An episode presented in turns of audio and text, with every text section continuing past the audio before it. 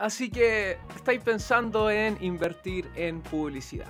Ok, tal vez no te está yendo lo suficientemente bien y queréis dar ese paso responsable de hacer lo que tiene que ser hecho para poder aumentar tus ventas, hacer crecer tu negocio. Después de todo, si no te está yendo como tú, como tú esperabas que te fuera, hay ciertas circunstancias y eventos que están teniendo lugar que hacen bastante plausible que eso pueda ocurrir. O quizás te está yendo a la raja, quizás estáis vendiendo como nunca en tu vida y esta particular situación fue lo mejor que le podría haber jamás pasado a tu empresa. Y por esa misma razón, quería hacer la inversión responsable de aprovechar ese excedente y convertirlo en un futuro mayor excedente, es decir, aprovechar los buenos tiempos para fabricar mejores tiempos en futuro. O tal vez tu empresa simplemente está siguiendo su curso natural, está creciendo, va súper bien y es momento ya de empezar a expandir los posibles canales de captura de nuevos clientes, poder llegar a más gente, etc. Y estáis pensando en gastar dinero en publicidad. Y si te digo que hacer publicidad va a matar tu negocio, si te digo que hacer publicidad no solo va a resultar en una pérdida de tu dinero, sino que cada peso que inviertas en publicidad al mismo tiempo va a ser un peso que vas a estar invirtiendo en matar tu negocio. ¿Qué pasa si te digo que hacer publicidad es el camino número uno a la tumba y en un par de años más vas a, a ver agradecido poder haberle hecho caso a este episodio o en su defecto haberlo escuchado entero si es que ya estáis pensando en pararlo porque tu atención no dura más de 3 segundos. Bueno después de todo es el 2021 estamos en internet y esto es YouTube.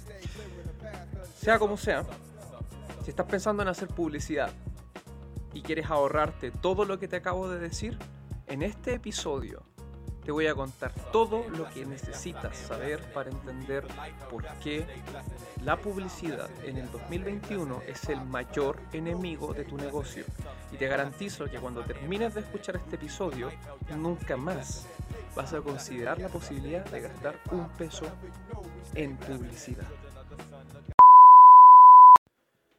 Bienvenidas y bienvenidos todos a este otro episodio del el podcast de marketing y negocios de The Final Boss, en donde te explicamos todo sobre marketing, negocios y cómo hacer crecer tu negocio en el mundo de hoy. Y antes de empezar, voy a ser súper honesto, tengo una fucking construcción al lado, weón.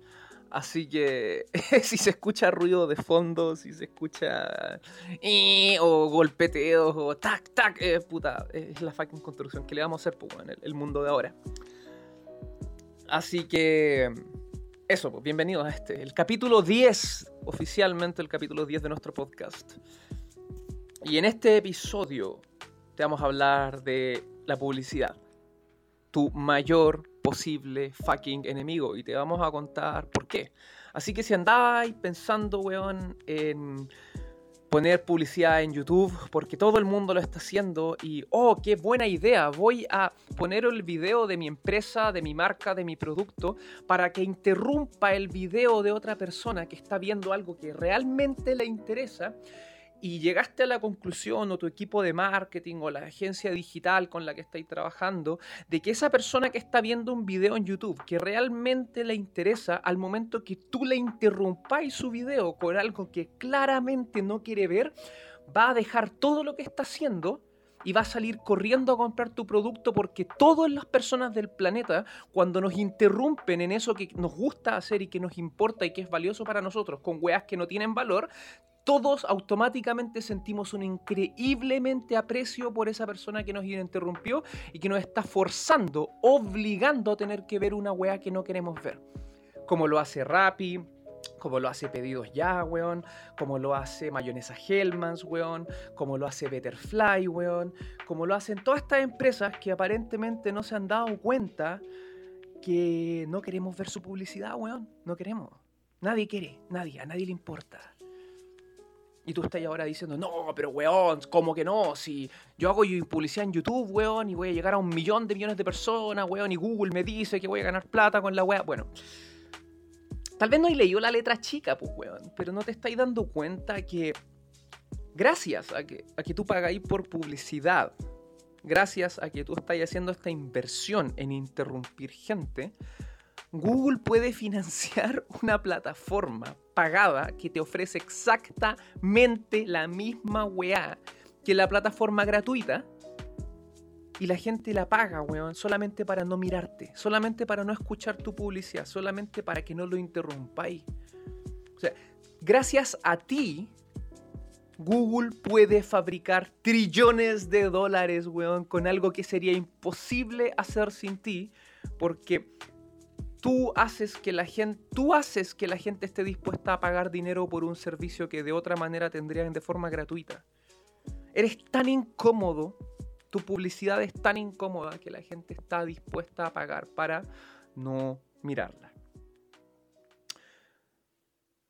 Así que si esa es tu, esa es tu nueva idea, ese es tu nuevo plan, puta, no soy nadie para detenerte y muy probablemente no voy a lograr convencerte.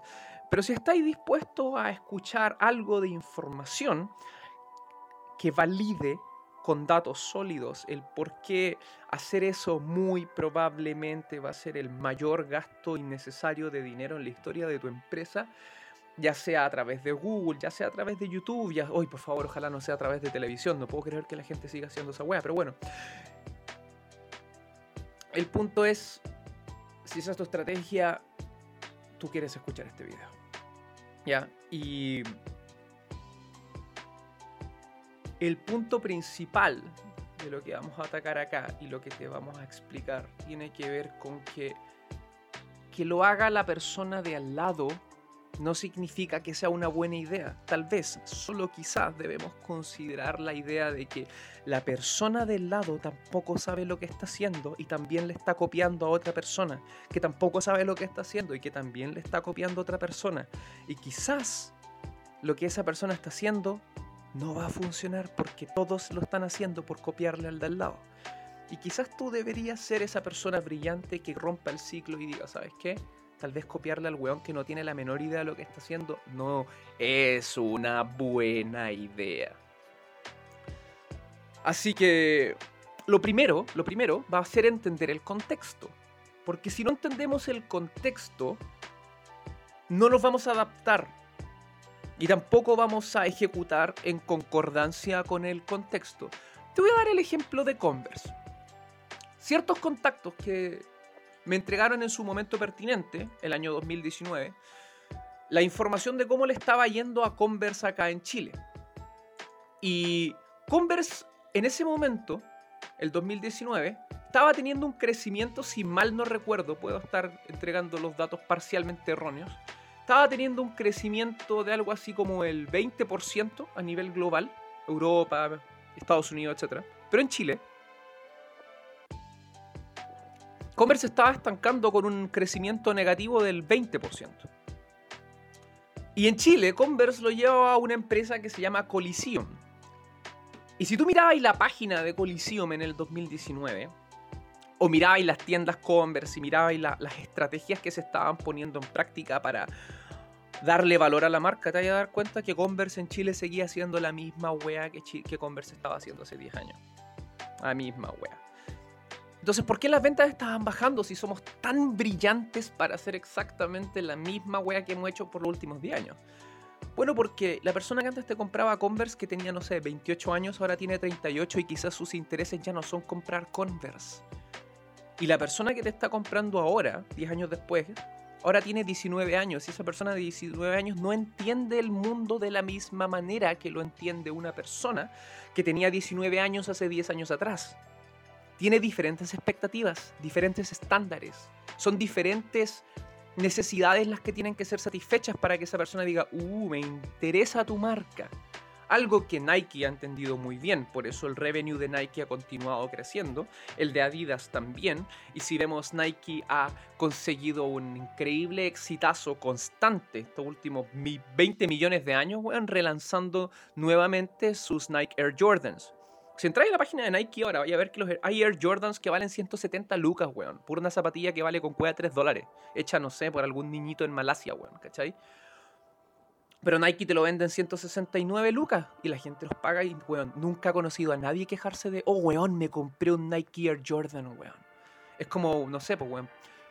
te pago 100 lucas, weón, si es que me presentáis a alguien que conoce a alguien que se queje de su nuevo Ferrari. Dudo que ocurra.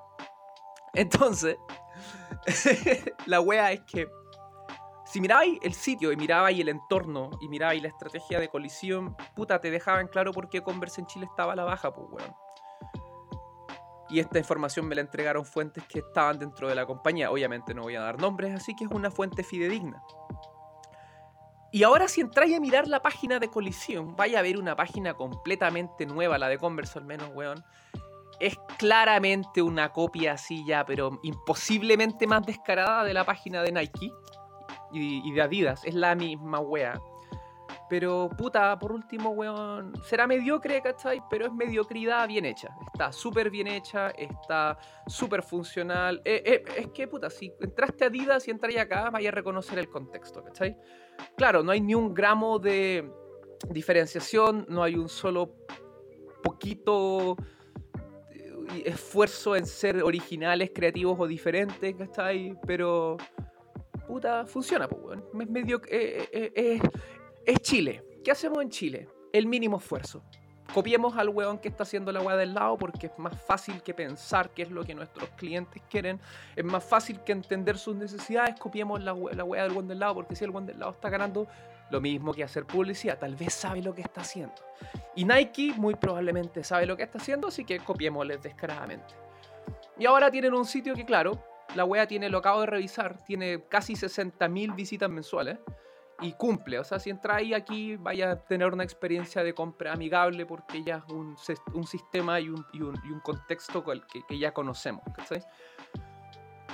Pero eh, mínimo esfuerzo, pues, weón. Ley del mínimo esfuerzo. Y, eso es lo mismo que está pasando con, con la publicidad. ¿Cachai? Copiémosle al weón que está haciendo la weá más grande.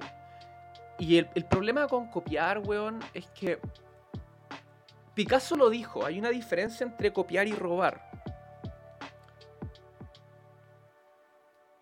No, no, un momento, no sé si fue Picasso o fue Dalí. Uno de los dos buenos lo dijo, ¿ok? Ahí lo pueden buscar después, paso hasta Google.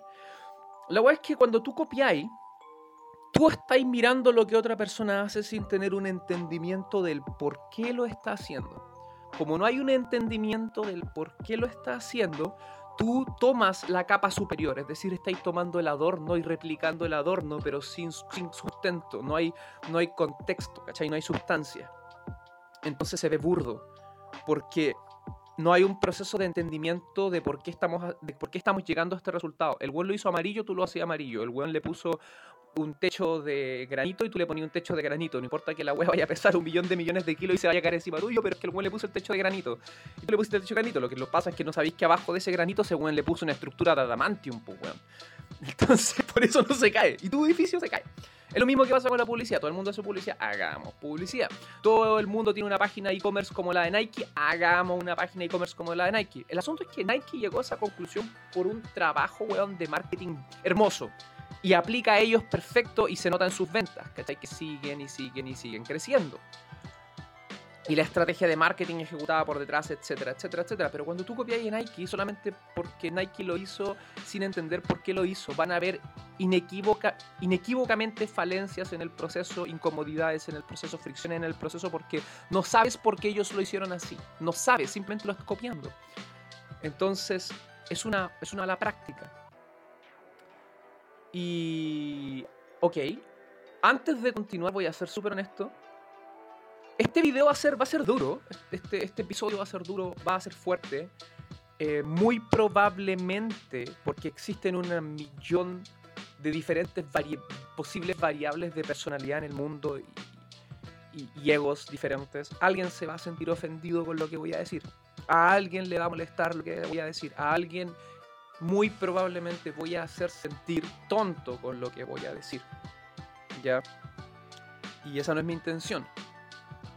Voy a usar el ridículo en este episodio, voy a ser duro, voy a ser crítico, no porque tenga la intención de atacarte o hacerte sentirte mal, sino porque quiero dejar claro la severidad de los puntos que estoy tocando Y aparte, weón, toma, toma, toma algo en, en conciencia. Estás ahí en tu casa o en tu oficina, estás con los audífonos, estás en privado, nadie te está mirando, nadie te está juzgando, nadie te está apuntando con un dedo. Entonces, créeme, no es mi intención ofenderte, no es mi intención hacerte sentir mal, no es mi intención criticarte, mi intención es ayudarte. Así que desde esa parada, si algo de lo que digo te hace sentir mal, si algo de lo que digo te hace sentir ofendido, si algo de lo que digo te hace sentir tonto, es muy probablemente porque de forma inconsciente sabes que lo que te estoy diciendo tiene razón, porque es lógico y me voy a encargar ahora de con datos probártelo. Y eso en realidad está demostrando que eres una persona bastante inteligente. Así que si te sientes ridículo, no caigas presa del pánico, del, pánico natural que tu amígdala está produciendo en tu cerebro, de que alguien te está criticando y date cuenta que lo que está ocurriendo es que tu cerebro se está dando cuenta que el argumento que esta persona te está presentando es bastante válido y por lo tanto te está haciendo darte cuenta de los errores que estás cometiendo y no es que yo te... y que tú te sientas ridículo o, o, o atacado o en su defecto criticado no es nada más que tu cerebro teniendo miedo a reconocer que ya sabes que lo que estás haciendo o tu creencia está errónea. Por lo tanto, tu cerebro me está dando la razón. Así que te lo vuelvo a reiterar, no es mi intención criticarte, no es mi intención atacarte, mi intención es ayudarte. Ayudarte a que ganes plata, ayudarte a que tengáis éxito, ayudarte a que te vaya a la raja, porque la última vez que revisé no te estamos cobrando ni un peso por estos episodios de nuestro podcast, así que todo esto es para ayudarte y no te estamos pidiendo absolutamente nada a cambio. Bueno, si queréis darle suscribir al botón que está abajo, es gratis, no te cuesta ni un peso. Y te garantizo que el próximo video que va a llegar acá también va a ser de tu interés si es que te, te interesó. Y si le dais like o dejáis un comentario como, oh, me pareció agradable este video, también te sale gratis, weón. Y puta, ayuda al canal, ayuda a que la wea siga funcionando. Pero si no lo quería hacer, no lo hagáis. No, como dije, no te pedimos absolutamente nada a cambio. ¿Ya? Y ya, pues, entremos, pongamos las manos a la obra con, con este proceso. ¿Y de qué se va a tratar este episodio?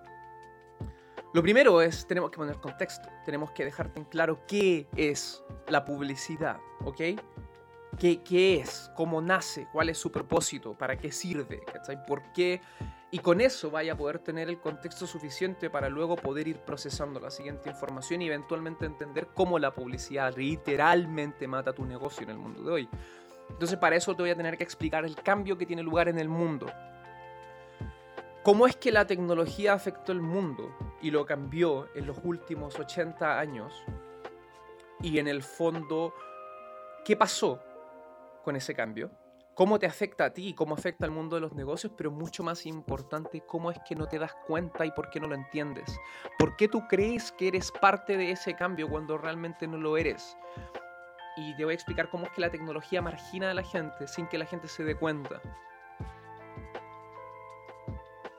Y no voy a entrar en mayores detalles porque ya lo hicimos en un video, que es el primer episodio de nuestro podcast. Te voy a dejar el link en la descripción.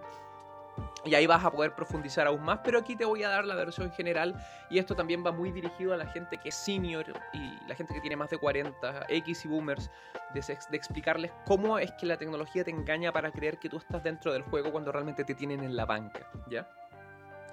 Y después de esto te voy a explicar qué es el Value-Based Marketing o Permission Marketing, como lo llama Seth Godin o inbound marketing, como lo llaman todas las empresas que te están tratando de vender algo que definitivamente no es inbound marketing en el presente. Y te voy a explicar cómo Seth Godin lleva, desde, lleva más de 20 años hablando de lo que está ocurriendo ahora. Y bueno, las empresas que le han hecho caso le está yendo a la raja. Y bueno, no soy el primero en decirte que la publicidad va a matar tu negocio. Si buscas el primer libro de Seth Godin, creo que es el primer libro, porque este han escrito tantos libros que no me sorprendería que no lo fuera, pero es The Idea Virus. Ese libro es de antes del 2000, y en ese libro ya Seth Godin te está diciendo cómo la publicidad va a matar tu negocio. Y no es nada sorprendente porque varias veces he hablado de cómo Chile está atrasado 30 años con respecto a Estados Unidos y Seth Godin, si tú lees sus libros del año... Permission Marketing, si mal no estoy, del 98. Puedo estar equivocado. Eh, y si lees ese libro, es leer... Básicamente, él está narrando el Estados Unidos que es símil del Chile de hoy en día. Entonces, con estas tres entregas de información, con estos tres pilares de contextuales, te voy a explicar el punto 4, cómo es que funciona el Internet hoy en día y cómo se usa para hacer negocios exitosos. Y te garantizo, no es absolutamente a ningún nivel como tú crees que es. Y con toda esta información deberías ya tener el contexto suficiente, la información suficiente y la claridad suficiente para darte cuenta que definitivamente no está en tu mejor interés gastar dinero en publicidad. Y como siempre, si hay alguna duda, si hay algo que deje fuera, si hay algún tema que no haya sido procesado o entendido completamente o que yo no haya explicado de la forma adecuada, siempre puedes dejarlo en un mensaje, siempre puedes dejarlo en un comentario y felices te vamos a responder con un episodio de alguno de nuestros shows. Así que ahora entremos a la primera parte, técnicamente la segunda parte de nuestro de nuestro de este episodio te vamos a contar una historia de publicidad. Era un duro invierno en la ciudad de Nueva York. El año 1904. El viento rugía afuera y golpeaba las ventanas de, un, de este pequeño bar en el primer piso de uno de los rascacielos más icónicos de Manhattan un joven en un traje arrugado se sentaba solo en una mesa esquina, fumando un cigarrillo y, bebiendo una fría taza de café. Johnny Kennedy era un hombre bastante bien vestido y sus ojos estaban alerta. Él no bebía alcohol y estaba en ese bar por un propósito muy diferente. Él seguía mirando la puerta, como si esperando por alguien. Bueno, él estaba esperando a alguien. Algo así como una media hora antes, Kennedy, un copywriter desconocido, había garabateado una nota y la había enviado hacia el tope de este rascacielo a una de las oficinas corporativas en esta brillante torre. Esta nota él se la había escrito a Albert Lasker, uno de los hombres más poderosos en el mundo de la publicidad en ese tiempo. Y la nota decía yo puedo decirte qué es la publicidad. Yo sé que tú no lo sabes. Fue una jugada temeraria, atrevida, y a todo nivel un completo blufeo. Kennedy estaba apostando a que la nota podría intrigar a Lasker. Kennedy pensó que había logrado construir este ángulo tan único en cómo definir publicidad. Un ángulo que del que él jamás había escuchado a otra persona mencionar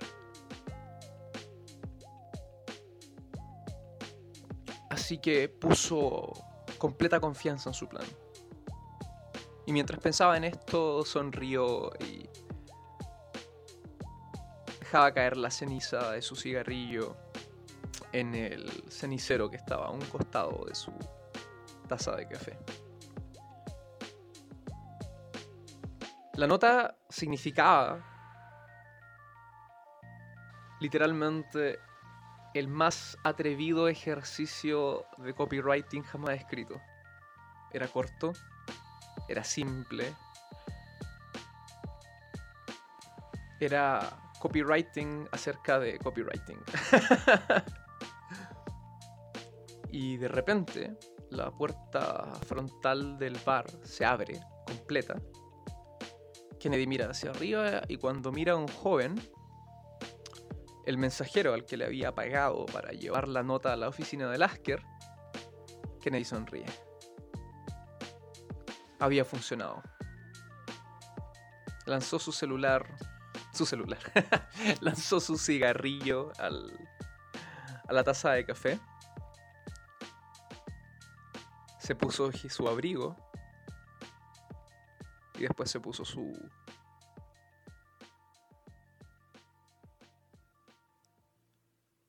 sombrero. Estaba a punto de conocer a el hombre más influencial, influyente, influyente en el mundo de la publicidad, Albert Lasker. Y esta reunión cambiaría la publicidad para siempre. Lo interesante es que Kennedy no tenía la menor idea de que Lasker había estado buscando por una, satisfactoria respuesta a esta misma pregunta por siete años. Y la curiosidad de Lasker fue encendida por esta misteriosa nota de un completo extraño. Pon extrema atención a eso, ¿ya? Porque vamos a hablar de esto al final de este episodio. Y motivo de eso, de que Lasker entró en la conversación que ya estaba teniendo lugar en su cabeza, decidió reunirse con Kennedy. Y en esta histórica reunión, Kennedy le da a Lasker una definición de tres palabras de lo que es la publicidad. Salesmanship in print o capacidad de ventas en el papel.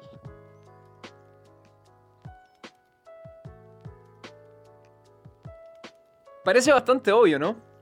Ahora, en el 2021, sí, pero no en 1904. Esto era un gran, grandioso insight por parte de este joven Johnny Kennedy. Y esta reunión procedió a cambiar el futuro de Kennedy para siempre. Por... En menos de cuatro años, Kennedy estaba generando más de seis figuras en la oficina de Lasker como su copywriter en jefe. Donde básicamente eso significaba que Kennedy pertenecía al 1% de las personas que más ganaban dinero en el mundo, un copywriter. Algo que muy probablemente tú no conoces muy bien, algo muy probablemente que tal vez ni siquiera has escuchado, algo que todavía tal vez no es parte de tu vocabulario y más adelante voy a entrar en ello. Pero cuando tú piensas en publicidad, lo que lleva a cabo la tarea que realmente consigue resultados no es la publicidad, tú estás pensando en copywriting. Pero entraremos más en detalle en eso. Porque la publicidad es por extensión copywriting. Y copywriting es el arte de escribir anuncios. Y esto es simplemente salesmanship en print. Y en hoy en día básicamente print o impresión eh, puede ser extendido no solamente a papel y tinta, sino que a videos, contenido, páginas web, podcasts, social media, redes sociales, lo que sea. ¿Ya? Y esta es la historia eh, de cómo se concreta eh, la concepción de publicidad que vaya a ver si es que mira hay una, alguna serie como Mad Men it's toasted. Eso es básicamente el concepto de publicidad. La capacidad de vender a través de un anuncio. Sea cual sea el medio en el que este anuncio está. ¿Ya? Y esto fue maravilloso y funcionó genial entre 1904 y 1980, ¿cachai? Es más, cuando aparece el, mil, eh, Seth Godin lo llama el TV eh, Industrial Complex. Y es un similar Military Industrial Complex que hay en Estados Unidos, que funciona de la siguiente manera. El gobierno necesita armas, entonces industrias producen estas armas que venden al gobierno generando más ganancia que les permite crecer y desarrollar mejores armas que luego el gobierno compra, que generan más ganancias que les permite crecer y contratar más gente para generar mejores armas que luego venden al gobierno y en el fondo se genera este círculo virtuoso de muerte y lo que queráis. Y con la tele pasa lo mismo. En un mundo más simple, en un mundo más menos complejo que el mundo de hoy, la publicidad fue la respuesta perfecta.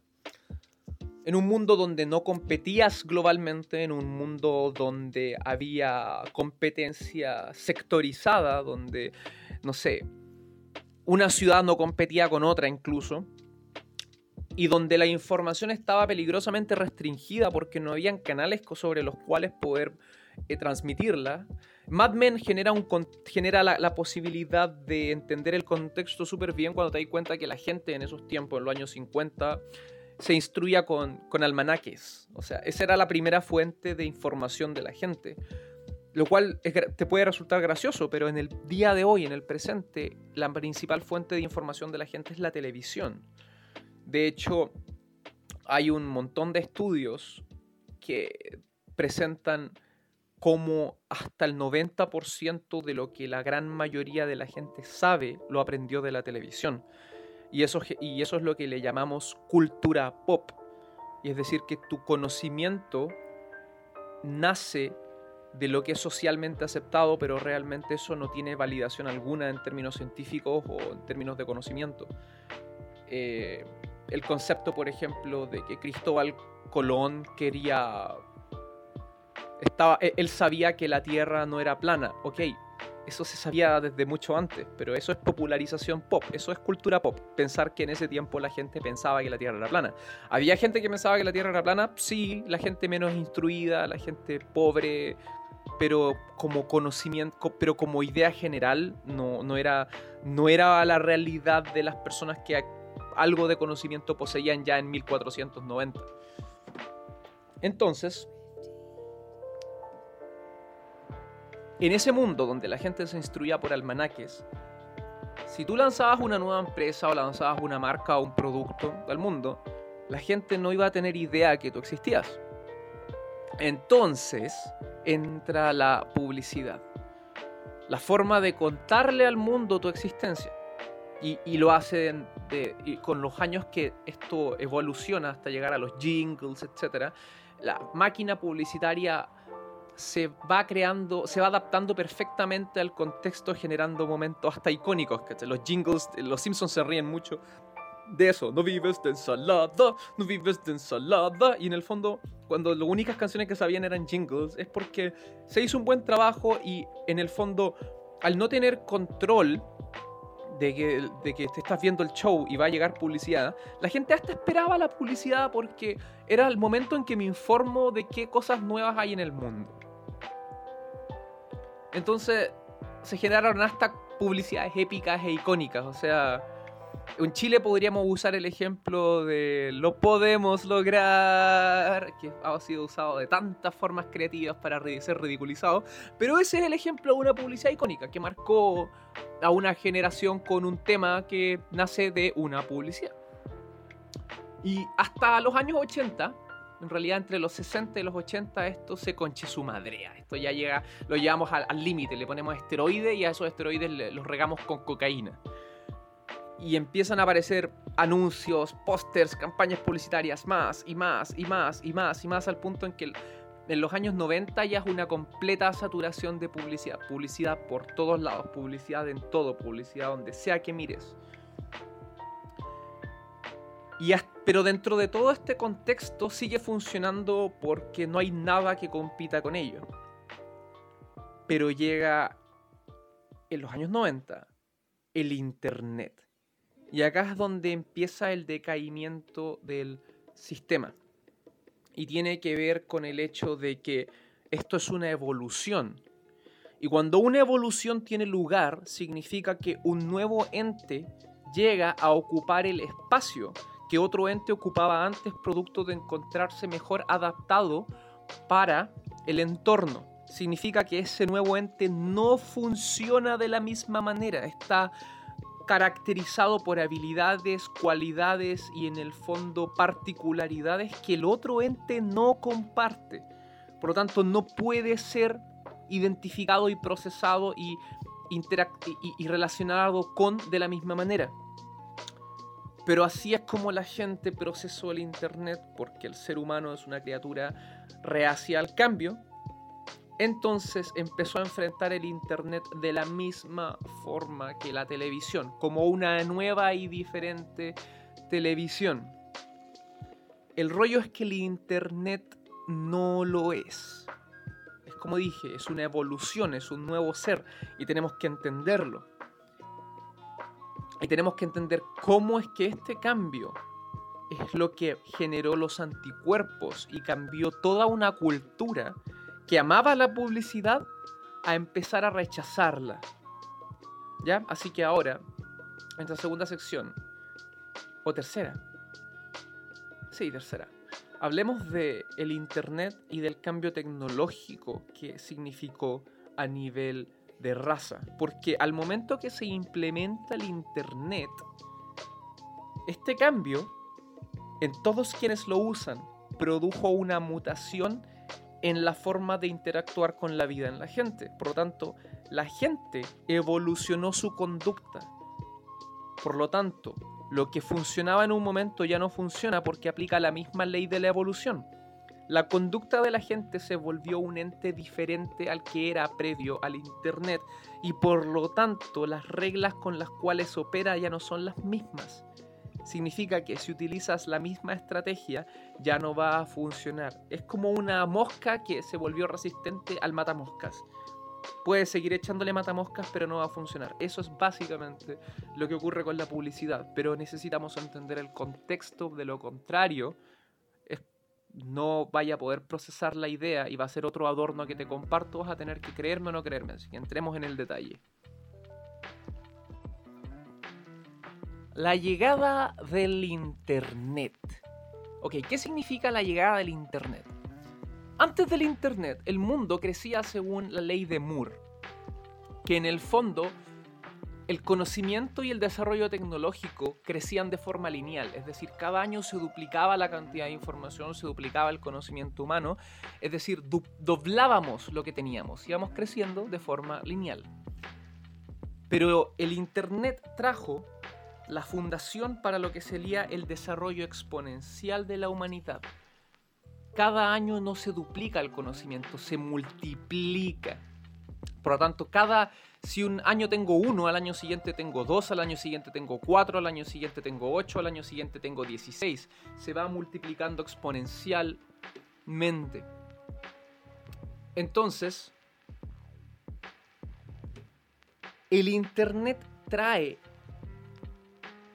el pilar fundacional de lo que sería la era de constante cambio. Pero no solo eso, el Internet es diferente en el sentido de que el Internet no es una plataforma, es un espacio donde desarrollar plataformas. ¿A qué me, refiero con esto? Llega la radio, ¿ok?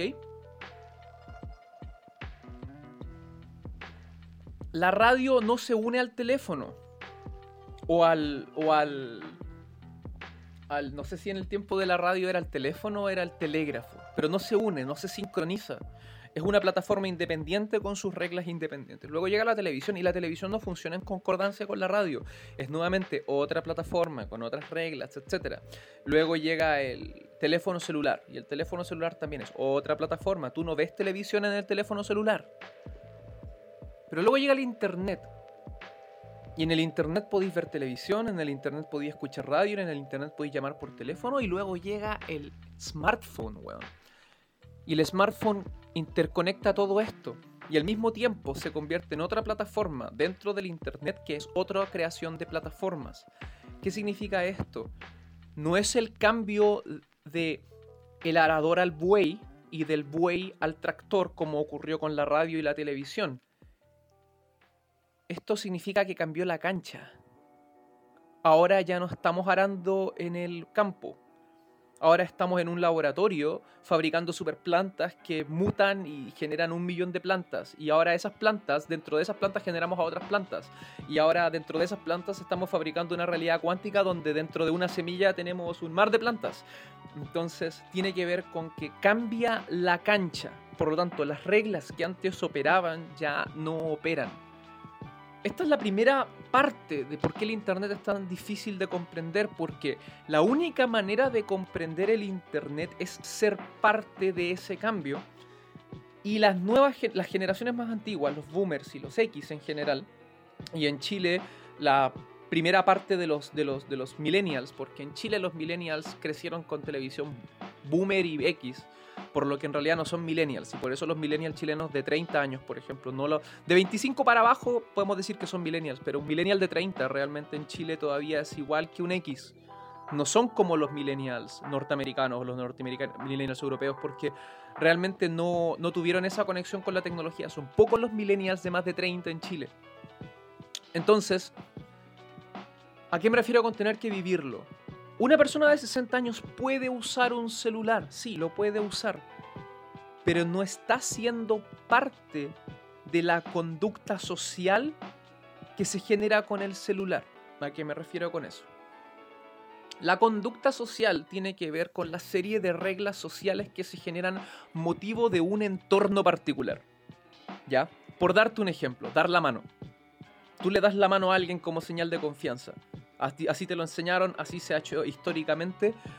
¿Hay alguna clase en el colegio a la que fuiste para que te dijeran que dar la mano es importante? No, ¿cierto? Está casi grabado en tu ADN a pesar de que es una conducta social. Esa conducta nace de las reglas que se determinan en la interacción humana, como por ejemplo que andar desnudo por la calle no es algo aceptable o socialmente aceptable o que eruptar en la mesa no es bueno conductas que nos hacen poder relacionarnos con otras personas y que cambian constantemente de acuerdo al contexto, la sociedad y las reglas. En Japón, eruptar cuando bebes o comes algo es una señal de creo, creo si no estoy mal, de que la comida estaba deliciosa. Por lo tanto, si tú vas a un contexto diferente, dichas señales pueden ser una ofensa para otras personas. Si eres un cristiano y te metías a una iglesia musulmana, muy probablemente vaya a ser algo que a un musulmán le va, le va a incomodar. Entonces, el contexto es lo importante. El asunto es que los contextos se daban en nuestra interacción con la sociedad y el canal que la sociedad había adoptado. Entonces, el contexto lo daba la televisión antes. Por lo tanto, la televisión nos decía cómo eran las reglas y luego nosotros las repetíamos en el mundo. El contexto lo daban los negocios. Por darte un ejemplo, la empresa genera una fábrica. La fábrica necesita gente que produzca en la fábrica de forma ordenada, que se adecue a cumplir las metas. Si no cumplen las metas, los despedimos. Si producen más, también los despedimos. Porque si produce más, jode con la producción. Necesitamos gente que esté dentro de los márgenes. Y ese contexto creó los colegios, donde estamos produciendo futuros operadores de fábrica. Si el niño es muy inteligente, no sirve porque necesitamos que esté dentro del colegio. Si el niño es muy tonto, tampoco sirve porque necesitamos que esté dentro del margen del currículum. Necesitamos que esté perfectamente al medio. Al medio es bueno, mucho para la izquierda, malo, mucho para la derecha, malo también.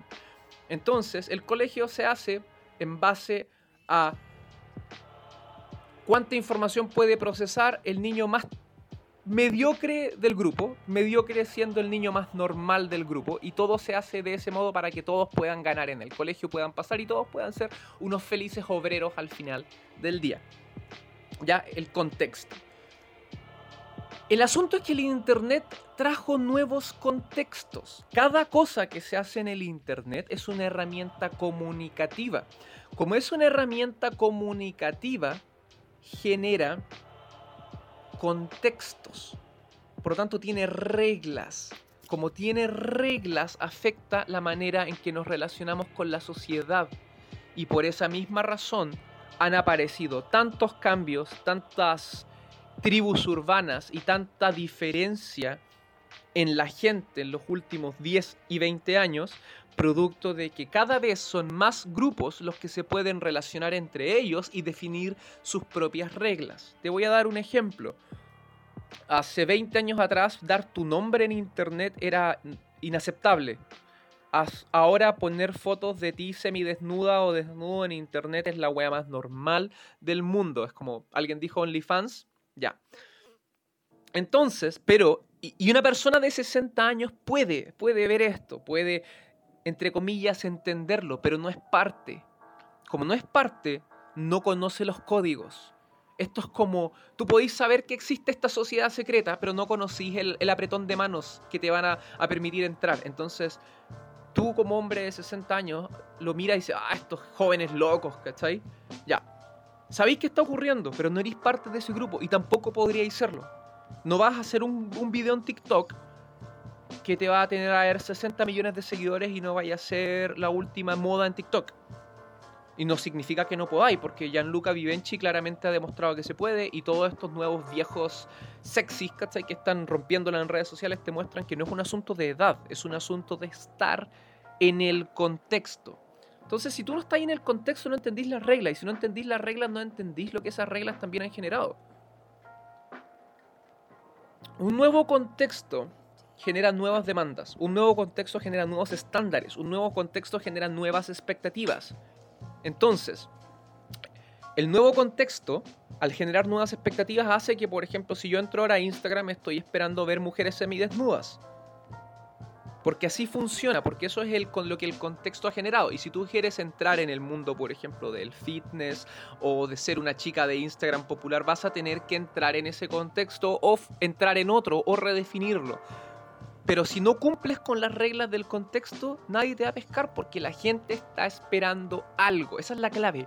La gente está esperando algo. Tienen una intención de por qué entran a la plataforma y esa plataforma tiene un discurso, tiene una forma de comunicación particular para la plataforma, pero al mismo tiempo para la gente dentro de la plataforma y en los subgrupos dentro de la plataforma.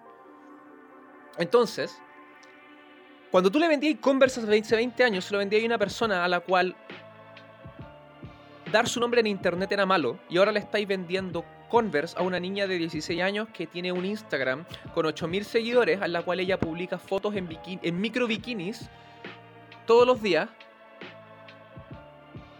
Y si no estáis percibiendo que hay una abismal diferencia de contexto entre esas dos personas, la de hace 20 años y la de ahora, hay algo que no estáis entendiendo, pues, ¿Cachai? No puede la misma estas dos personas completamente diferentes, con ideas completamente diferentes de cómo perciben el mundo, mirar al mismo evento y procesarlo de la misma manera. Entonces, en el mundo de ahora, lo que ha cambiado dramáticamente producto de la forma en la que accesamos información, es decir, la información está completamente disponible para nosotros cuando nosotros la queramos, es la atención. Antes, la gente esperaba el momento de la publicidad porque se enteraban ahí de lo que ocurría en el mundo. Me perdía la nueva publicidad y no sé qué nuevos productos pueden haber, no sé qué nuevos cambios en el mundo hay, no sé qué cosas nuevas están pasando, no sé qué nuevo cereal que quizás me gustaría comer eh, no estoy comiendo. Pero ahora, todo está a tu alcance todo el día. Por lo tanto, la gente tiene sobreabundancia de todo, de lo que sea, de teléfonos, de comida, de autos, todo lo que hay hoy en día es sobreabundancia. Entonces la gente ya no necesita nada. Y cuando una, un pilar, no un pilar, sino que una base de la pirámide de necesidades de Maslow está satisfecha, nos vamos moviendo a pilares más complejos cada vez más específicos para la persona y cada vez más conectados con lo que quiere. Si yo tengo satisfechas mis necesidades, yo no busco lo que necesito, busco lo que quiero. Y eso es lo importante. En el mundo de hoy la gente ya no tiene necesidades por sustentar. Nadie se está muriendo de hambre en el mundo occidental. ¿Ya? Ok, eso está muy probablemente equivocado, pero estoy generalizando para que se entienda la idea, ¿ok? No vamos a entrar a hablar de la gente que está en la calle y todo, porque, bueno, claramente si están en la calle no están consumiendo publicidad tampoco, así que que se entienda. No, no es que el mundo sea perfecto, pero estoy generalizando, ¿ok? El asunto es que ya nadie se muere de hambre. Ok, quedó claro que estoy generalizando, ¿cierto? Ya, perfecto, porque si me llega un comentario como, weón, hay gente muriendo en la calle, lo sé, weón, pero si empiezo a explicar no termino nunca. O sea, no podemos entrar, o sea, podemos, pero ¿queréis que el video dure 10 horas? No, ¿cierto? Ya, entonces voy a, voy a volver a la wea. Nadie se está muriendo de hambre, ¿ok? Nadie tiene problemas para tomar agua, ¿cachai? Y si lo tiene, claramente no le vaya a vender un Nike Air Jordan por 169 lucas, así que sigo en el ejemplo. Nadie se está nadie tiene, a nadie le falta techo, ¿cachai? Y hasta el weón que no tiene trabajo, weón, tiene Spotify y tiene Netflix. ¿Cachai? Ya no es un lujo. Spotify no es un lujo, weón. Es una necesidad básica. ¿Te acordáis que hace 20 años teníamos que comprar CD, weón? ¿Te acordáis que teníamos que comprar la música? Si no la habíais comprado, no la podíais escuchar, weón. Teníais que escuchar radio, que es la misma weón que ver tele. Lo que la radio te quiera dar. Ahora toda la música del planeta está a tu disposición gratuitamente. Ya no tenéis que pagar por música. La música se volvió un commodity, weón. ¿Cachai? Entonces, todo en el mundo de hoy es abundancia. Y cuando hay abundancia, la gente no compra lo que necesita porque lo tiene satisfecho. ¿Cachai? Cuando tú necesitas algo en un mundo de absoluta abundancia como en el de hoy, el mundo ya se ha encargado de satisfacer esa necesidad, por lo tanto, eso que tú necesitas se ha vuelto un commodity. ¿Qué es un commodity? Un commodity es algo carente de valor, es algo que está en todos lados, es algo que todo el mundo puede tener, que no tiene absolutamente nada que lo hace especial. ¿Cachai? La avena es un commodity, la compréis por kilo. El café, por ejemplo, es un commodity. No, porque, weón, el café tiene una cultura detrás del café tiene un mundo detrás del café. Hay una diferencia entre comprar el café de Starbucks y comprar un café colombiano uh, súper la raja, ¿cachai? Si sabéis de café, puta, habláis con un colombiano, te va a decir, bueno, el café chileno es una mierda. es que bueno, su café es la zorra. Entonces no puede discutirle ni una wea. Pero no es solo la calidad, es la cultura, el mundo que hay detrás. El, café, por ejemplo, con Fair Trade, ¿cachai? Es como, es otra, otro, otro punto que le da valor. Y en sí el café es un commodity, pero al tener ideas encima de él, al tener conceptos, cultura, lore, esa cultura lo saca del mundo del commodity y lo convierte en un premium. Y por eso hay café a 2 lucas en el supermercado y café a 25. Porque la diferencia entre ese café no es la calidad, es la idea. Ya vamos a llegar ahí también, así que mantente, mantén, mantén tu atención. Pero la avena es como nunca he visto a alguien comprar avena a 50 lucas. Tal vez hay, no lo sé. La verdad no sé. Y yo como avena. Entonces, y me da exactamente lo mismo si compro la Quaker o la Next o lo que sea. Solo sé que la Quaker tiene más transgénicos, pero si no hay otra, fuck compro Quaker. No es como realmente importante para mí. El azúcar es un commodity. ¿Cachai? Pero ahora está el azúcar rubia, que siempre fue rubia, pero ahora. Y es más cara. A pesar de que es más barato hacer azúcar rubia que azúcar blanca, pero es que es más sana. Entonces, gracias a eso, escapa un poco de la comoditización, pero suficiente gente vendiendo suficiente azúcar, el precio se va, va a bajar, oferta-demanda, y vamos a tener nuevamente el azúcar rubia como un commodity. Si es que ya no lo es. Entonces, en un mundo donde la gente tiene sus necesidades saldadas, lo que necesita es un commodity, porque está saldado, el mundo se encargó de volverlo accesible. Un ejemplo, ves a la gente haciendo fila para pagar el medicamento de marca que hace exactamente lo que hace el genérico, pero cuesta 100 veces más. ¿No es cierto? Porque está toda la gente comprando el genérico. ¿por qué voy a comprar el medicamento de marca si el genérico hace exactamente lo mismo? Y vale 10 pesos. Simple. Commodity. No hay una historia, no hay una idea, no hay nada que haga que ese medicamento de marca me justifique ese valor, por lo tanto, es un commodity. Y ahí entra el concepto de la marca. El mundo que fabricó el Internet demandó la construcción de un nuevo jugador en el mundo de los negocios, del que hemos hablado muchas veces y ahora voy a hacer un pequeño resumen, y se llaman las marcas. Las marcas no son empresas, son la evolución de las empresas. ¿Y cuál es la diferencia entre una marca y una empresa? La marca nace, la empresa nace en la era industrial como un ente para llevar a cabo la realización de un negocio que es un negocio. Un negocio es el acto de ganar dinero a través de la venta de algo particular, a través de una industria en particular. La empresa es quien se encarga de traer al mundo esos productos a través de la fábrica. Por tanto, la meta de la empresa es generar productos para comercializarlos. Así de simple. ¿Ok? Por lo tanto, las empresas están esclavizadas a la ley de la oferta y la demanda. Adam Smith, Wealth of Nations. Las marcas no venden productos. Las marcas comercializan ideas. La diferencia entre el café de 2 lucas y el café de 25 lucas es la marca. Esa marca no me está vendiendo café, me está vendiendo una idea. Una idea de mejor café, que muy probablemente es la misma agua de café, pero si yo te vendo la idea de que es mejor y tú la compras y la aceptas cuando pruebes ese café, va a ser más rico porque tú estás definiendo que ese café es más rico. Por darte un ejemplo súper, súper, súper concreto, ¿Es un Aston Martin mejor que un Mustang? Probablemente vaya a decir que sí, porque el Mustang vale 50 mil dólares y el Aston Martin vale un millón de dólares. La verdad es que no realmente. El Mustang es una deliciosa competencia para el Aston Martin. Están en la, misma liga. No son mis palabras, son las de los weones de... Eh, The Grand Tour. Si no han visto ese show, weón, Amazon Prime, vean The Grand Tour, es la weá más genial que la humanidad jamás ha creado. Pero la diferencia es que Aston Martin vende el Aston Martin en un millón de libras, weón, y Mustang vende su Mustang en 50 mil dólares. Entonces, hay 950 mil dólares de diferencia en la idea de que el Aston Martin es mejor. Suficiente para validar que si gastaste esa plata en un Aston Martin debe ser mejor y gozarlo. ¿sí? Entonces es la idea, es la idea de lo que el producto representa para ti, el consumidor, y por ende la experiencia que se va a forjar después de eso. Si tú tenías una PlayStation 5 y no una Xbox, es porque claramente la idea de la experiencia que vas a tener con una PlayStation 5, producto de lo que la PlayStation 5 representa para ti, es mejor que lo que la Xbox representa para ti y por ende la experiencia que te imaginas que vas a tener con la Xbox.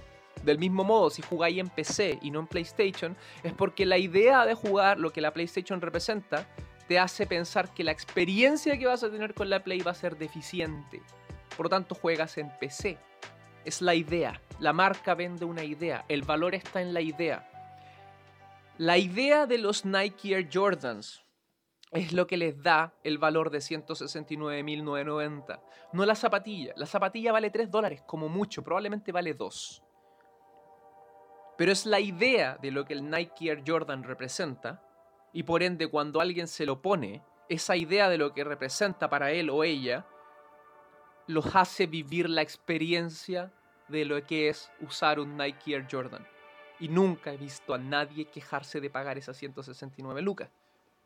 Es la misma idea de quien usa las Adidas, es la misma idea de quien usa Chanel, es la misma idea de quien compra Asus en vez de MSI, es la misma idea de quien tiene una Harley en vez de otra moto. Es la idea.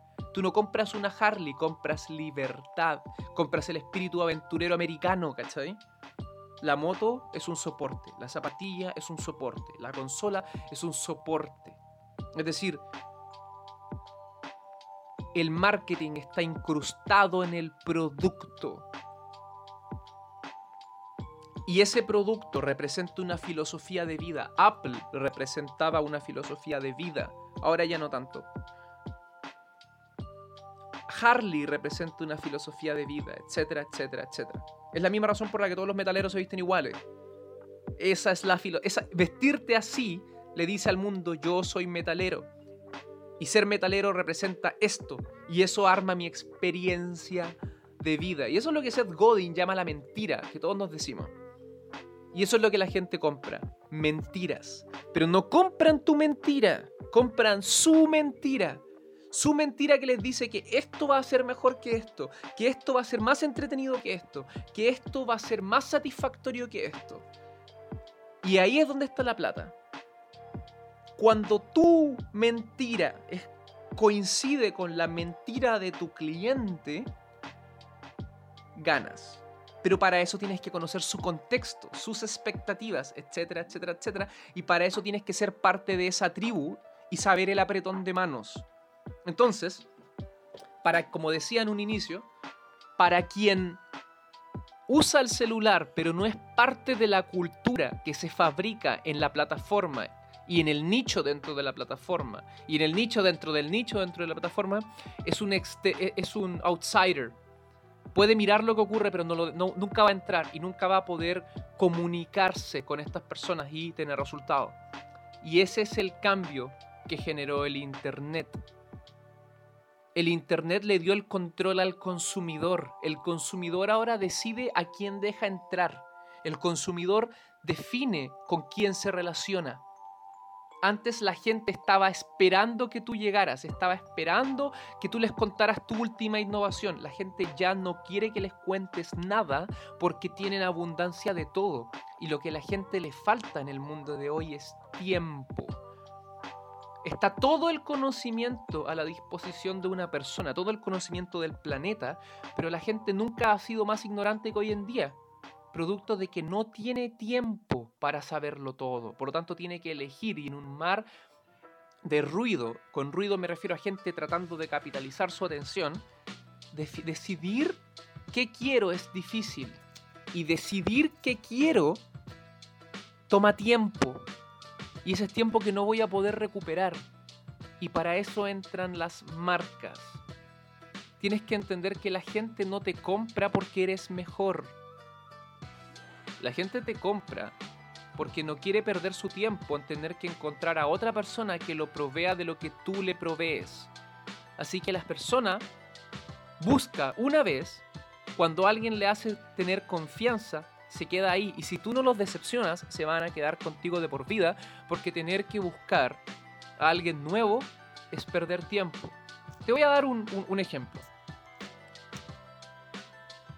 Si tú sabes algo de trading o de inversión, vas a saber que los brokers en Wall Street utilizan una plataforma que es desarrollada por Bloomberg, que literalmente es arcaica, es una, es una reliquia histórica básicamente cuando, weón, o, al menos la utilizaban hasta hace poco. No sé si habrán cambiado, pero hasta hace por lo menos 5 años atrás la siguen usando.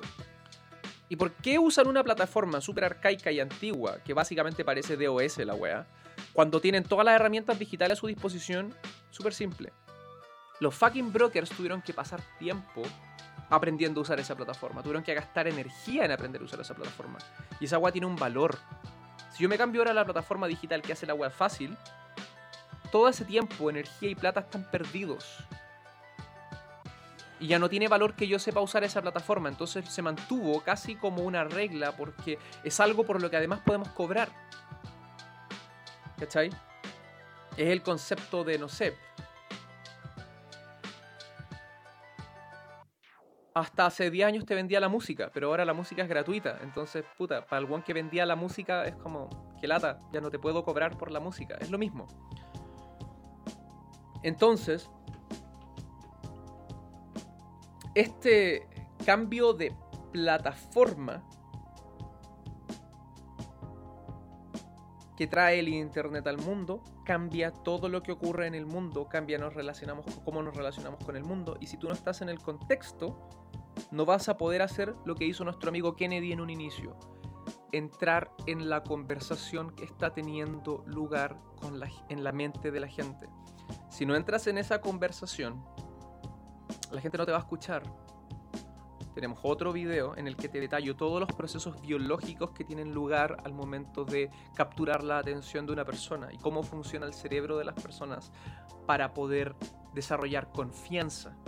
Así que no voy a entrar acá, te voy a colocar el link aquí en, en una tarjetita. Y en los comentarios. Descripción, descripción. Entonces, la gente en este momento está siendo invadida por información, invadida por información. Ya no la busca, ya no la quiere. Y como está siendo invadida, ha generado anticuerpos. Y esos anticuerpos solamente le van a permitir a las personas ver lo que las personas están buscando en su lenguaje, en sus palabras. Y eso que la persona está buscando, eso que la persona es importante para ella, se llama valor. Y la única forma de entregarlo es entregarlo en las palabras de la gente. Por darte un ejemplo, si tú entras a Google, te vas a dar cuenta que hay algo así como 300 formas diferentes de escribir agencia de marketing, weón. Agencia de marketing digital, agencia digital, agencia de publicidad, agencia de publicidad y marketing, agencia de publicidad y marketing B2B, agencia de publicidad y agencia publicitaria, agencia publicitaria y de diseño, agencia de diseño y publicidad. Y el asunto es que todos buscan lo mismo, una agencia de marketing. Pero para la persona A, agencia de marketing es agencia publicitaria. Para la persona B es agencia de inbound marketing. Para la persona C es agencia digital. Entonces, si tú le dijiste agencia digital a la persona que está buscando una agencia publicitaria, boom, perdiste un cliente. Porque dice, ah, no, yo no ando buscando una agencia digital, estoy buscando una agencia publicitaria, perdiste un cliente. Si le dijiste agencia publicitaria a quien está buscando una agencia digital, boom, perdiste un cliente. Eso se llama entrar en la conversación que la gente está teniendo en su cabeza. Y por esa razón, la publicidad ya no funciona. Porque la publicidad se caracteriza por un aspecto súper particular. Es masiva. Y en el mundo de hoy lo masivo no sirve. Porque la tecnología y el Internet, como ya te ha quedado bastante claro, han dado nacimiento a micronichos en extremo. Especialización más allá de la especialización. Aston Martin no quiere venderle Aston Martin a todo el planeta. ¿Cuánta gente tiene un millón de libras para gastar en un auto? ¿O, 1.7 por el último Aston Martin que sacaron? Súper específicas personas, pero Aston Martin le va la raja. ¿Por qué? Porque Aston Martin sabe quiénes son sus clientes. Eso es lo que se conoce como el buyer persona. ¿Ya? En el mundo de hoy, ser masivo es malo. Porque ser masivo significa que tu mensaje no le habla a nadie. Es genérico estás bajándole los pelos a tu mensaje para que no sea lo suficientemente temerario o no le hable a la gente que quiere escucharlo de un modo porque eso podría ofender a otras personas. Pero en el mundo de hoy no podéis ganar sin ofender a alguien. Hay gente, no hay gente a quien le incomoda Apple, hay gente que detesta Apple. No hay gente a la que le incomoda McDonald's, hay gente que odia McDonald's. Y es porque si te gusta McDonald's, a otras personas les va a cargar McDonald's y por lo tanto hacer publicidad es tratar de hablarle a todo el público por igual y no va a funcionar. Y aún peor, hacer publicidad significa tratar de meterte en medio de la vida de la gente para gritarle algo que muy probablemente no le interesa. Y en el mundo de hoy la gente tiene todas las herramientas para encontrarte. Por lo tanto, la publicidad es atacar a la fundación primal de cómo opera el nuevo entorno. ¿Se va entendiendo? ¿Se va entendiendo cómo la publicidad va a dañar tu negocio? ¿Tú creéis que alguien, honestamente, está a las 9 de la noche, después de que llegó al trabajo, mientras que ve un video en YouTube, esperando para ver tu próximo mensaje de mayonesa Hellmann's, weón? ¿Tú crees que ese anuncio súper clever que tu agencia te dijo, oh, weón, somos tan creativos, weón, somos la cagada? Mira cómo acabamos de inventar una nueva forma de vender mayonesa. ¿Tú crees que ese weón le importa honestamente? ¿A ti te importa escuchar un anuncio de McDonald's o de mayonesa Hellmann's a las 9 de la noche? Ah, es que si lo escuchan van a tener más conciencia de marca y van a saber que, existimos y nos van a comprar cuando vayan a comprar. ¿Vos realmente creís que el weón va a llegar al supermercado y decir, oh, tengo que comprar mayonesa Hellmann's porque ayer vi un mensaje de mayonesa Hellmann's? Te cagado la cabeza, weón. No, no funciona así. Bueno, el weón tiene 80 mayonesas para elegir. ¿Vos creís que va a elegir Hellmann's porque vio un anuncio? No, weón, va a elegir la mayonesa que más le ha dicho que la experiencia que va a tener es la raja. Y ninguna publicidad te va a decir la experiencia que va a tener la persona. Antes sí, antes cuando estaba esperando para que le vendieras esa experiencia mientras que estaba viendo Magnum PI, sí. Pero no ahora. Ahora la gente define sus experiencias en base a dónde encuentra gente que habla su lenguaje. Si Converse habla tu lenguaje, si te hace sentir que es parte de tu comunidad y tu tribu, vaya a elegir Converse. Si Adidas te hace sentir como parte de tu tribu, vaya a elegir Adidas. Por algo hay gente que compra Adidas, por algo hay gente que compra Nike, por algo hay gente que compra PlayStation, por algo hay gente que compra Xbox.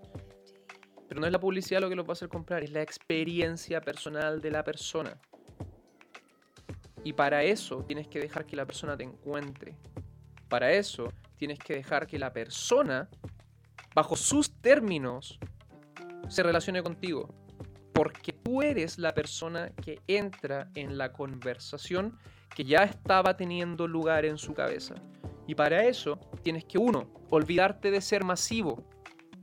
Porque ser masivo significa interrumpir. Ser masivo significa que no le hablas a nadie en particular y cuando no le hablas a nadie en particular no le hablas a nadie. Y cuando no le hablas a nadie eres irrelevante. Significa hablarle a alguien muy específico y significa caerle mal a todo el resto muy probablemente, porque lo que a esa persona le agrada, al otro 90% de la gente del planeta le carga.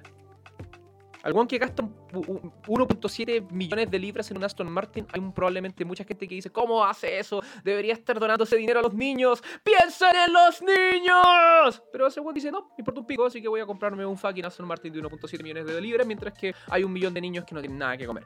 Porque sí, hay gente que no tiene nada que comer, lo tenemos claro. Es así de simple. Mientras que uno no tiene nada para comer, hay un weón que está gastándose 1.7 millones de libras en un Aston Martin. ¿Tú crees que se siente mal? No.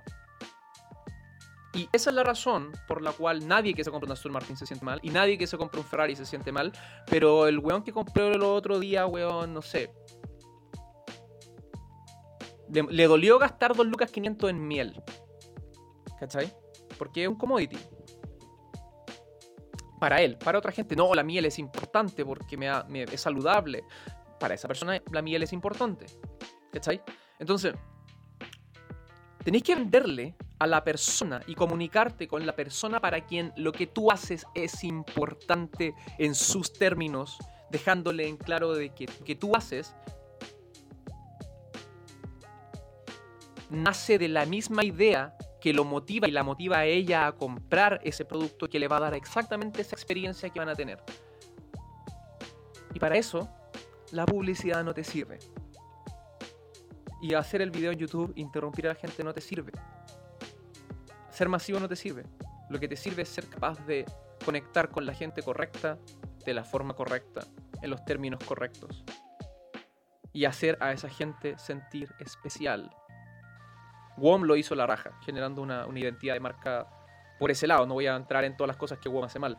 Pero se identificó con el público diferente de la población y generó identificación con gente.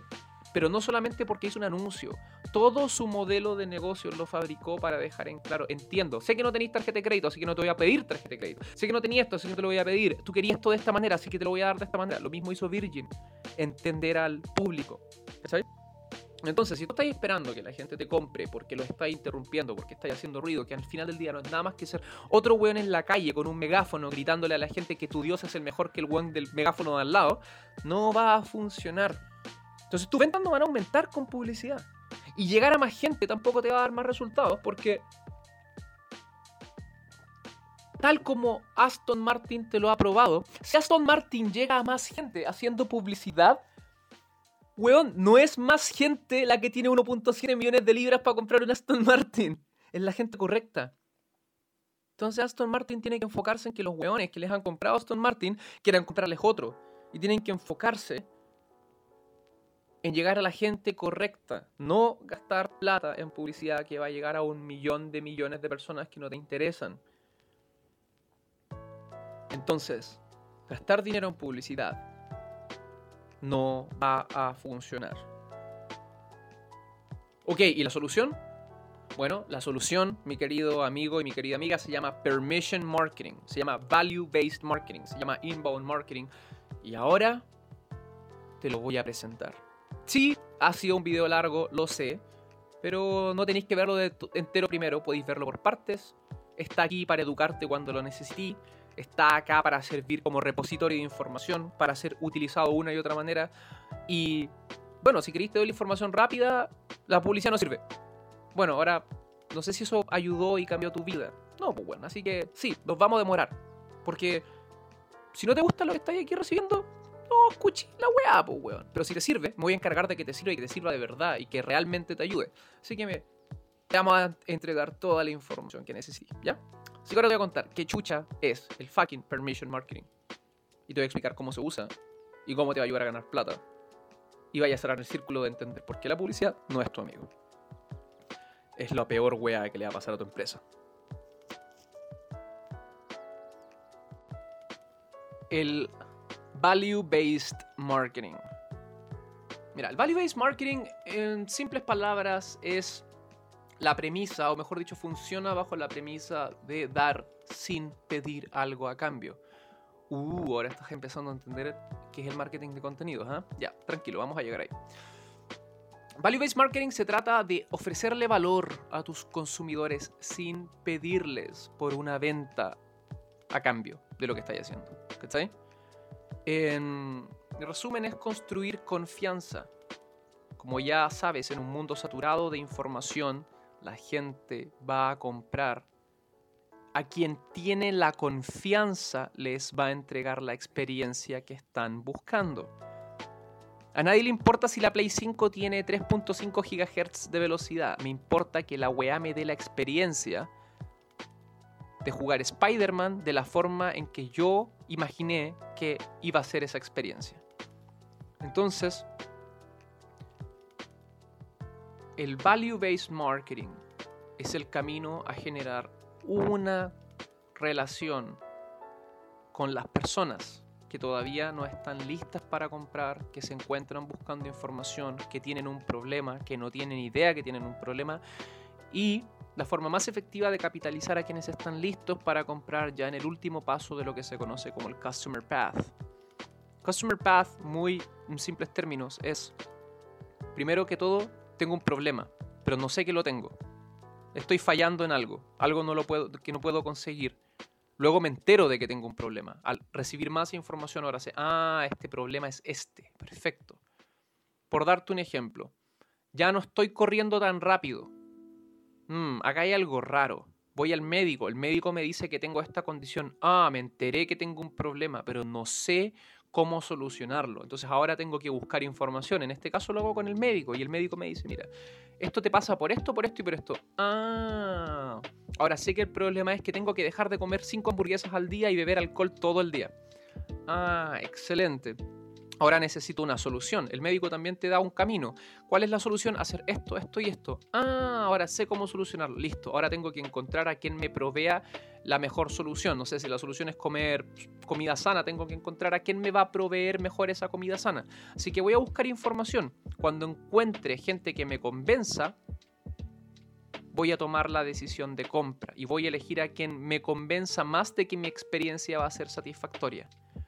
Cada uno de estos grupos tiene un porcentaje dentro de tu potencial mercado. La gente que está lista para comprar, es decir, la gente que ya hizo toda la investigación y ahora solamente está buscando a, quien, al ente más compatible con la experiencia que tienen en mente, es el 3%. Significa que toda ejecución publicitaria, toda ejecución de llamar la atención, de interrumpir, solamente puede apuntar a ese 3% porque son los que están listos para comprar. Todo el resto de la gente a la que llegues, no está lista para comprar y lo que necesitan son información. Por lo tanto, tomar una postura comercial en tu contacto con la gente te hace perderte al 97% de tus potenciales clientes. 97%, pues huevón, 97%. El iceberg. ¿Cachai? Piensa en el iceberg. Entonces, el value-based marketing se crea para poder llegar a este 97% de prospectos que todavía no están listos para comprar antes de que lleguen ese momento, a modo de que cuando lleguen a la instancia en la cual están listos para comprar, quien los educó sobre su problema fuiste tú, quien los educó sobre las posibles soluciones fuiste tú, quien los educó sobre cómo pueden mejorar su vida fuiste tú, y en el fondo en quien confían para que lo haga eres tú, incrementando dramáticamente tus resultados a largo plazo. Dicho de otra manera, da sin pedir nada a cambio, fabricando una relación. Entonces, ¿cómo nace el Value-Based Marketing? Nace de un tipo llamado Louis Angel en el año 1948.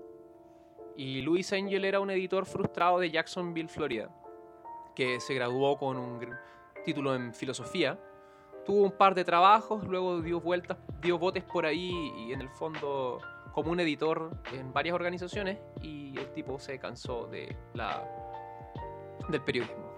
Y esto lo llevó a terminar en una posición de, de publicidad y ventas en... O sea, mejor dicho, eh, Advertising and Sales Promotion Manager. Es como director de ventas y, y publicidad para la firma Merrill Lynch, Pierce, Fenner y Bain en Wall Street. Y a pesar de que no era un marquetero muy sazonado, eh, este tipo tuvo la idea, la loca idea, de sugerirle a sus jefes que, en sus palabras, en vez de, de, poner anuncios diciéndole a todo el mundo lo genial que somos, uy, ¿a quién se parece? ¿Por qué mejor no hacemos anuncios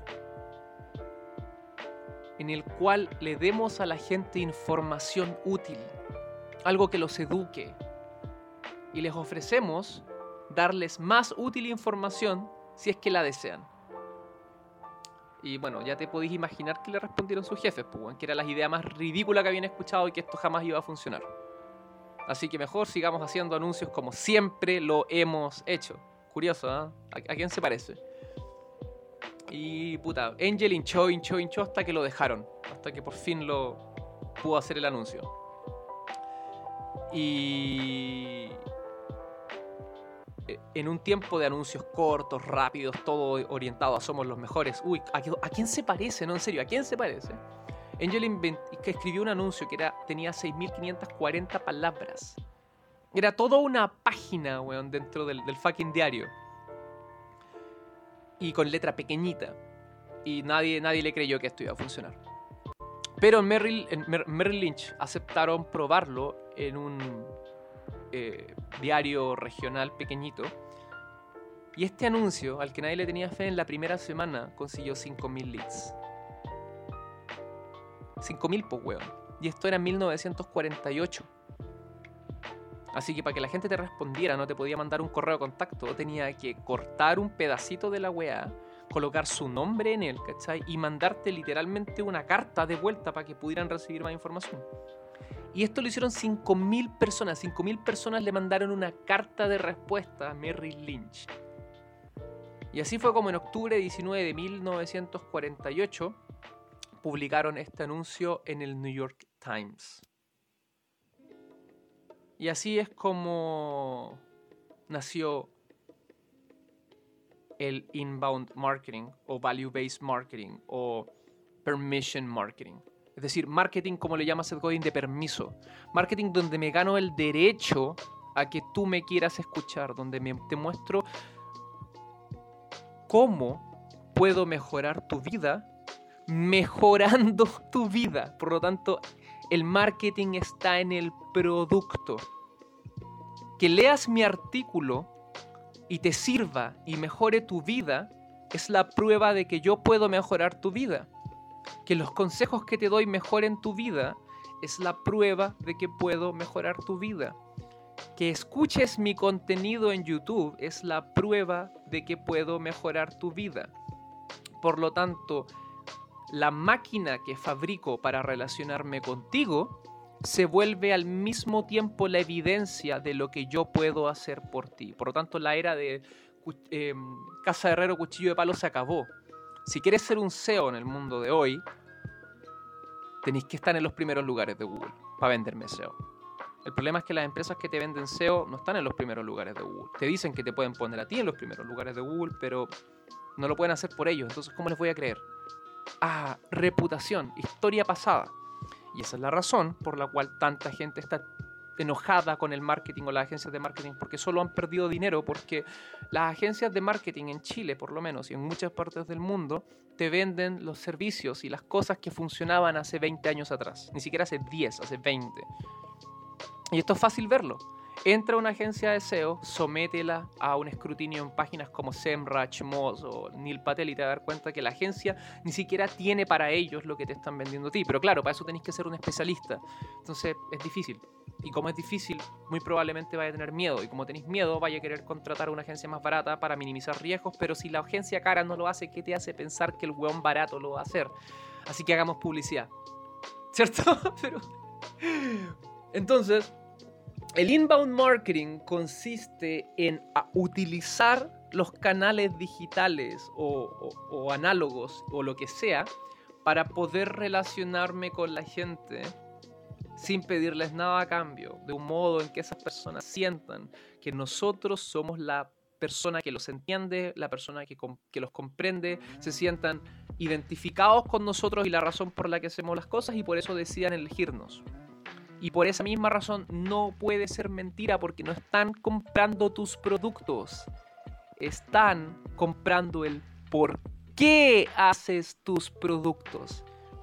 Si la persona está comprando paneles solares, no está comprando paneles solares porque el weón no tiene acceso a, electricidad o porque los paneles solares son más baratos, weón. Lo está comprando porque el weón quiere ayudar a mejorar la calidad de vida de la gente en el planeta Tierra. Quiere bajar su consumo eléctrico. Weón, nadie compra paneles solares para ahorrar. No está ahorrando. Te va a salir más caro. Porque claro, no hay a gastar más plata en electricidad. Pero te va a costar una millonada. Estáis comprándolo porque tenéis una visión de mundo un poquito más elevada que la del resto. Y estáis dispuestos a hacer ese sacrificio por todas las ventajas y todo lo bueno que va a ser por ti, tu vida y el mundo. Entonces, si tú me tratáis de vender el panel solar, hablándome de los detalles técnicos del panel solar, weón, tú no me vayas a vender un panel solar. Nadie compra, weón, un procesador eh, Ryzen 2, weón, a 3.5 GHz con 16 GB de, DDR5. La gente compra una PlayStation 5 y lo que la PlayStation 5 representa. Si me tratáis de vender una PlayStation 5 con un eh, ficha técnica, vaya a fallar. Y claro, suena gracioso, ¿cierto? Pero eso es lo que hace la gran mayoría de las empresas. Te venden productos con una ficha técnica. Miráis su comercial y se trata, weón, del producto, se trata de sus características, se trata de la empresa, se trata de lo que de lo buenos que son, no se trata de mi experiencia, de cómo cambia mi vida, de cómo mejora mi vida, de qué pasa después de mí, en lo que al, después de que utilizo tu producto. Entonces, el inbound marketing es la posibilidad de entrar en la vida de las personas con el permiso de la gente, que la gente te encuentre, que la gente se dé cuenta que estás hablando de lo que a ellos les interesa, porque te encontraron buscando lo que a ellos les interesa. Una vez que te encontraron, te dan la razón porque tu opinión es la de ellos también. Por lo tanto, sienten confianza en ti y como sienten confianza en ti, eligen hacer negocios contigo. Y por eso no puede ser falso, tiene que ser honesto y tiene que ser más allá del producto, porque si yo trato de hablar de una manera que no es realmente la mía, por ejemplo, si yo no, no, puteara y si yo no, no chichara en mis videos y si yo no hablara de la forma en que hablo y si no me cagara en las empresas que siento que hablan, hacen la web como el orto, probablemente, tal vez no ofendería a tanta gente como muy probablemente mis videos ofenden. Pero muy probablemente no le agradaría a la gente que le agrada escuchar lo que digo. Y a mi canal de YouTube no le iría como, no, les, no crecería nunca y nunca tendría una audiencia porque sería demasiado genérico. Y en el mundo de hoy, de hoy no hay espacio para lo genérico. No sirve lo genérico.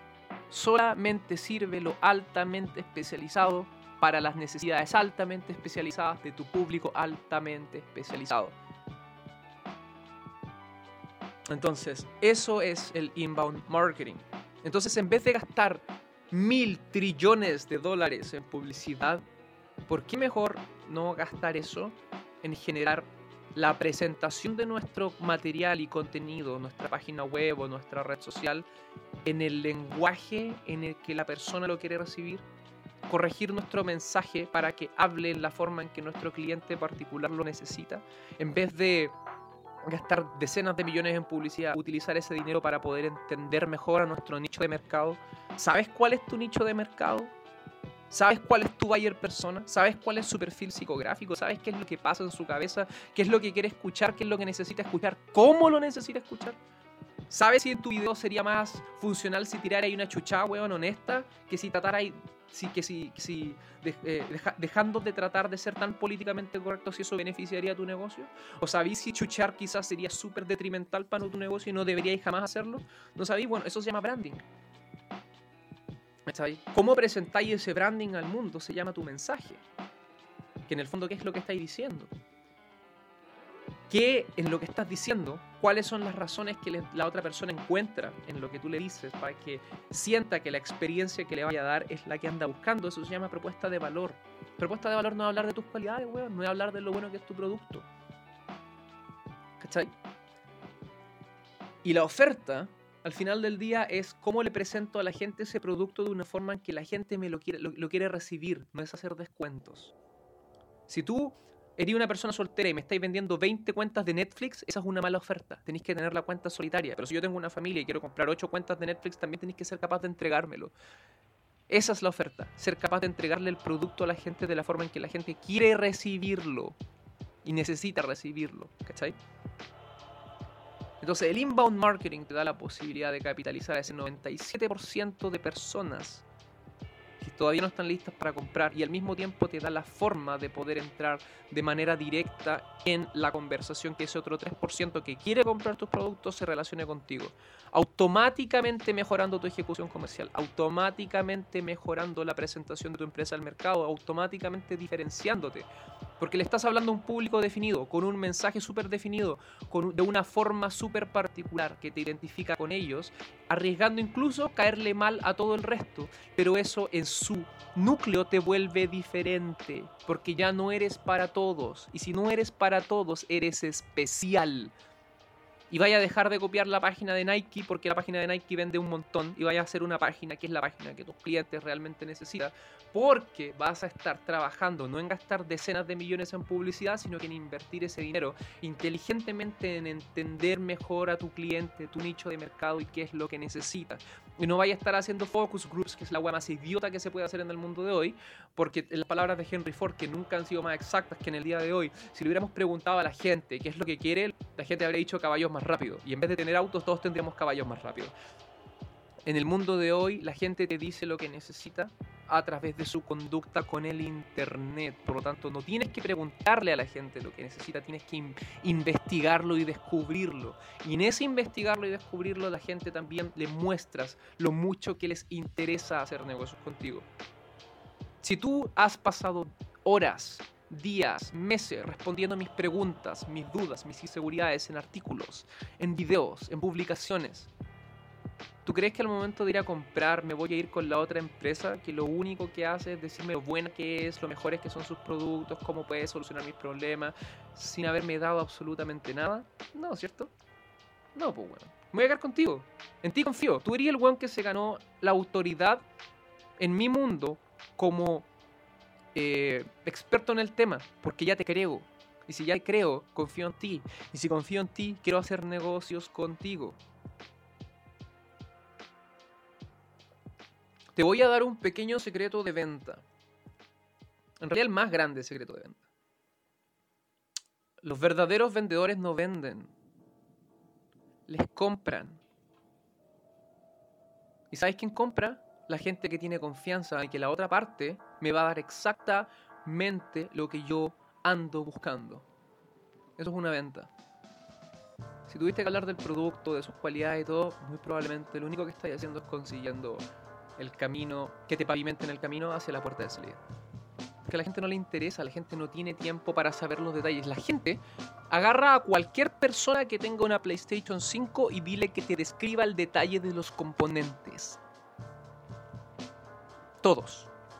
Nadie lo va a hacer porque a nadie le importa qué hay dentro de una PlayStation 5 mientras la PlayStation 5 haga lo que la PlayStation 5 me dijo que iba a hacer. La gente no quiere saber lo que haces. La gente no quiere saber cómo lo haces. La gente quiere saber una sola cosa. ¿Vas a solucionar mi problema? ¿Me vas a dar la experiencia que yo quiero? ¿Se va a ver mi vida como yo quiero que se vea una vez que tú me hayas dado lo que me vas a dar?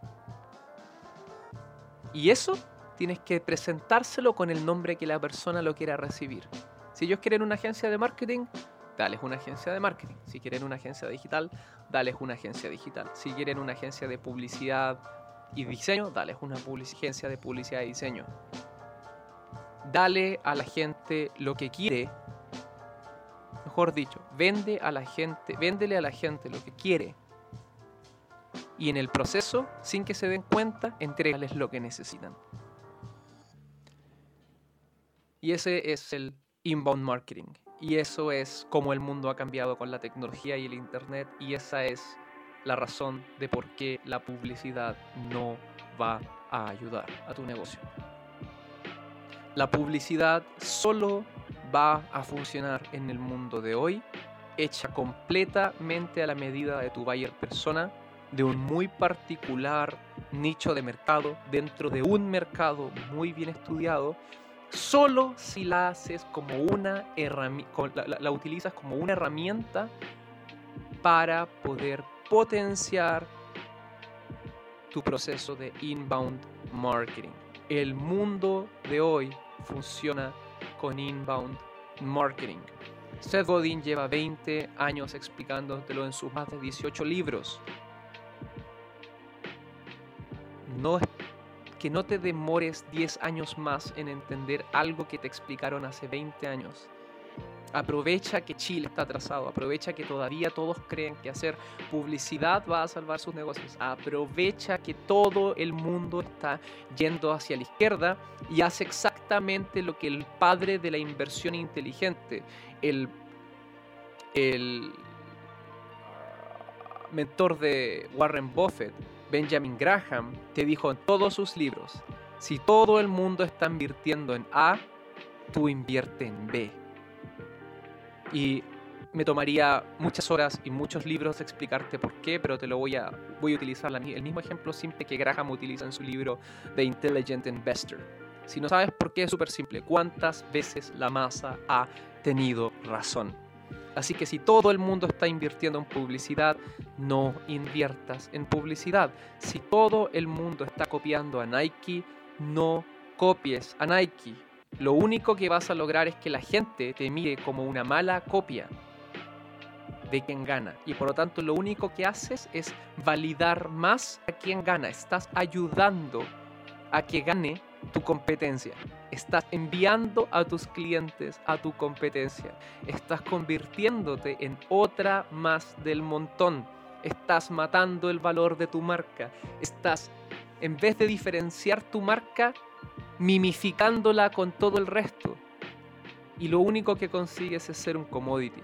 Alguien que va a comprarte solo si te compra por kilo y solo si eres más barato que el del lado, porque al momento en que alguien baje un peso el valor con respecto al tuyo, se van a ir con esa persona. Elige vender ideas.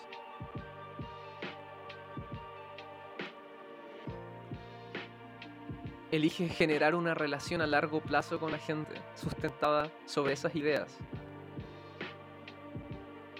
Elige apostar por algo más que un pedazo de plástico o lo que sea que conforma tu producto. Entiende que todo producto y servicio es la solución a un problema o necesidad y empieza a enfocarte en lo que a la gente realmente les interesa sus vidas cuando ese problema o necesidad está resuelto. Dale tu sazón particular, ojalá no el de Nike, porque ese es el sazón particular de Nike, y vas a estar en el mismo terreno de los Harleys, de los Max, de los Aston Martins del mundo. Porque ninguna de esas marcas está en el negocio de vender productos. Están en el negocio de vender ideas. Y este ha sido otro episodio del podcast de marketing y negocios de The Final Boss. Mi nombre es Lucas Nathaniel Basalo y nos vemos en la próxima. Un abrazo.